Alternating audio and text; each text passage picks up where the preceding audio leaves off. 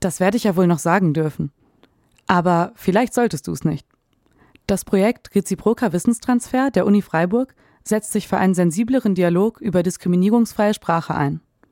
Welche Begriffe werden als rassistisch gewertet und warum?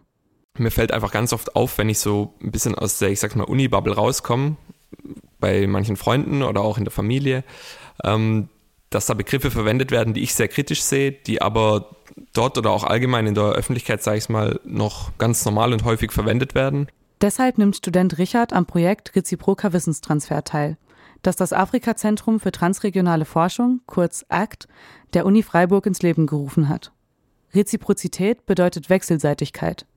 Es soll also nicht einseitig aufgeklärt oder belehrt werden, sondern ein Austausch entstehen. Teilnehmende haben dazu Begriffe vorgeschlagen, die sie für kritisierbar halten. Dazu zählen Wörter wie Stamm oder Schwarzafrika. Ich habe mich für den Begriff Entwicklungsland entschieden und das ist so ein Begriff, der wird ganz alltäglich verwendet, ja auch in der Politik und meiner Meinung nach vermittelt er aber immer so eine Hierarchie, so im Sinne von wir sind entwickelt und die anderen nicht. Auch Expertinnen sind sich nicht immer einig, welche Begriffe diskriminieren. Ethnologinnen empfehlen beispielsweise, sich nach Selbstbezeichnungen von betroffenen Gruppen zu richten. Kompliziert wird es, wenn auch in den Gruppen selbst starke Uneinigkeit herrscht. Bei anderen Worten ist dagegen klar, dass sie Menschen diskriminieren. Von Rassismus betroffene Personen bekommen sie im Alltag noch oft zu hören. Oft geht es um viel mehr als nur einzelne Wörter. Es geht um Ideologien, die darin wiedergespiegelt werden. Theresa befasst sich mit dem Konzept der sogenannten Colorblindness.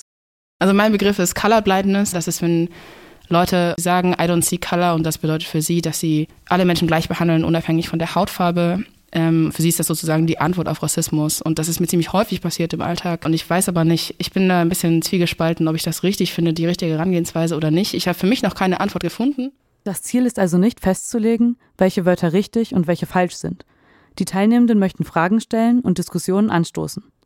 Und da kommt die Reziprozität ins Spiel. Auf jede Frage antworten schwarze Wissenschaftlerinnen und Aktivistinnen. Die Fragen und Antworten werden als kurze Videos auf der Projektwebsite abgebildet.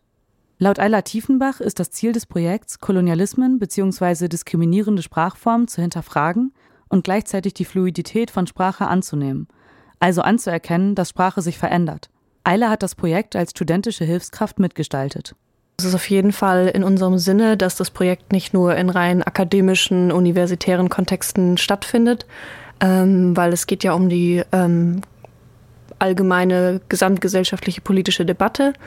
Ähm, gerade wenn es um, also um umgangssprachliche Begriffe geht, die sind in der akademischen Welt vielleicht schon längst als äh, nicht mehr gültig deklariert. Zum Beispiel ähm, sowas wie Naturvölker oder Buschmänner oder ähnliches wird aber vielleicht in der Alltagssprache immer noch benutzt oder mit dem Gespräch mit den Großeltern oder so und deshalb sind die Begriffe teilweise noch relevant. Eiler findet, der Dialog kann nur zielführend sein, wenn besonders Menschen, die nicht von Alltagsrassismus betroffen sind, sich dafür sensibilisieren. Viele Begriffe werden benutzt und sind nicht böse gemeint. Ähm, und das ist auch ein ganz allgemeines Argument, aber das ist ja nicht der Punkt. Der Punkt ist nicht, ob es böse gemeint ist, sondern trotzdem was es bedeutet. Und da brauchen wir einfach Aufklärung.